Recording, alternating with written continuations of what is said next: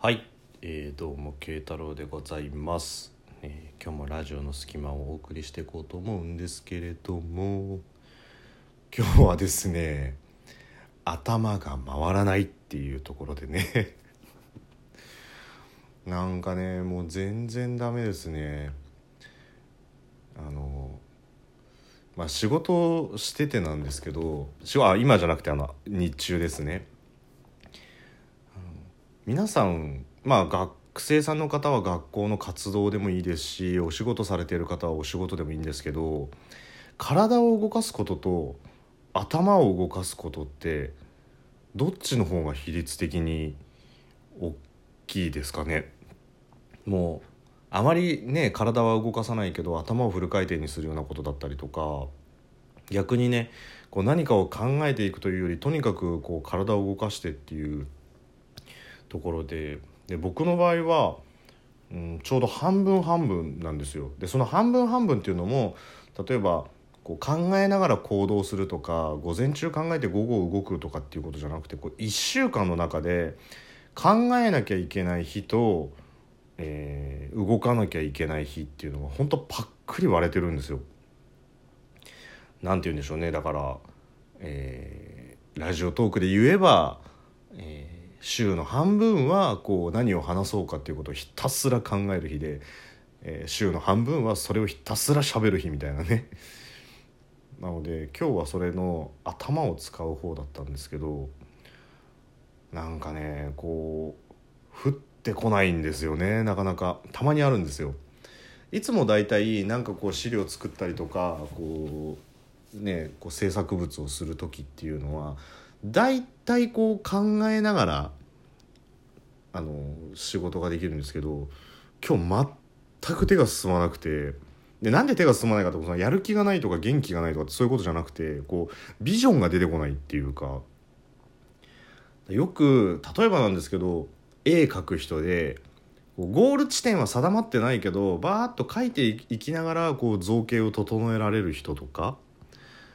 なんかそういう人ってすっごいなと思うんですよ。僕本当に頭の中で大方のイメージが決まってでそのイメージが決まったものを今度アウトプットするっていうようなやり方が多いんですね基本的には。だからそれのきっかけみたいなのが降りてこないともう本当全く進まないんですよ。しかも変に例えばなんですけど5ページの資料中3ページ目の資料ぐらいのイメージがなんとなくついてたとしてもこの1ページ目が進まないと結局どうやって3枚目につなげていくかみたいな道筋がこう入ってこないんででもう本当に10時から11時の間なんてこう椅子に座って一点見つめてるちょっと危ないやつみたいな感じでも頭の中はものすごい考えてるんですよ。もうだからあれですよもう。もうディズニーシーとかのお店に並んでるダフィーみたいな感じですよもう。ちょんって座ってスンって前に見たまんまこう何にもしないっていう。大事なことだからもう一回言いますよ。ディズニーシーに並んでるダフィーみたいですよ。ね。なんでだんだん自信なくなってくんだよっていう。そんなに可愛いもんじゃねえしっていう、まあ、でも本当にぬいぐるみみたいにこうなんかもうツンってすもうなったまんま。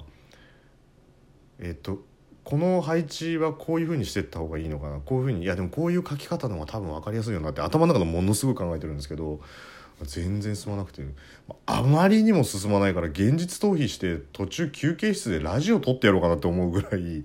あれだったんですけど。まあ今日昼間にアップされてないっていうことは一応それは避けたってことなんですけどね、まあ、今度1回ぐらいやってやろうかなと思うんですけど。まあでも現実逃避したらあかんとか思いながらもうねこうずっとぼーっと考えてたら。まあなんとかね1時間ちょい考えたことによってその自分がやらなきゃいけない作成の資料7割ぐらいが、まあ、できたんで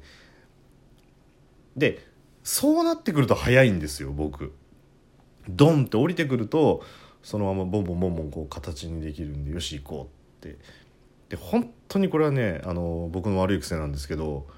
まんべんなく集中力出せないんですよ。だから逆にまんべんなく集中してるやつってすげえなと思うんですけどあの追い込まれた瞬間にいわゆるゾーンに入るぐらい集中するんですけどそれより前はなかなか集中しないっていうね。そうなんです。ちょっとフリクションボールペンで書いてみたらちょっと消してみたりちょっと書いてみたらちょっと消してみたりみたいなことをやってまあその中でもねこう頭の中でいろいろ考えてるんですけどでそれがこうやっとこうズンってこうゾーンに入ったんでよしこれでいこうって思ったら昼休みになっちゃったんですよもう。であの昼休みになっちゃったから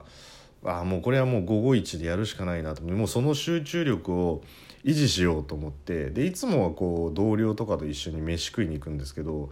今日はちょっと一人で飯食おうと思ってでもう本当にあの最低限の食事をとり、えー、ちょっといろいろ構想を練った上でそのままもう追い込んじゃおうと思ったんで。で、えーまあ、昼飯を買いに行ったんですけど最近ですね、まあ、以前ねあの昼休み問題の食事問題っていうお話をしたことあるんですけど皆さん行き慣れたことない駅とかっていつも東口しか使ってなくてあこんな店しかねえのかと思って何かの弾みで西口出たらえこの店ってここの駅にあったんだみたいなそういうのってあるじゃないですか。それと一緒でこうまあ割かし最近こう昼になるとバンバンパンを焼くなんて言うんでしょうコンビニ半分パン屋半分みたいなところがあってでもうパンでいいやと思ってそこであのお弁当とかがっつり食うんじゃなくてもう今日パンにしようと思ってでパン買いに行ったんですね。その本当昼になるとバカすか焼いてるんで。で、えー、あんまり大量に買わずにパンだけ食べてあとはちょっと軽く休憩をしようなんて思ってたんでまあ、慶太郎がチョイスしたパンというのが、えー、一つは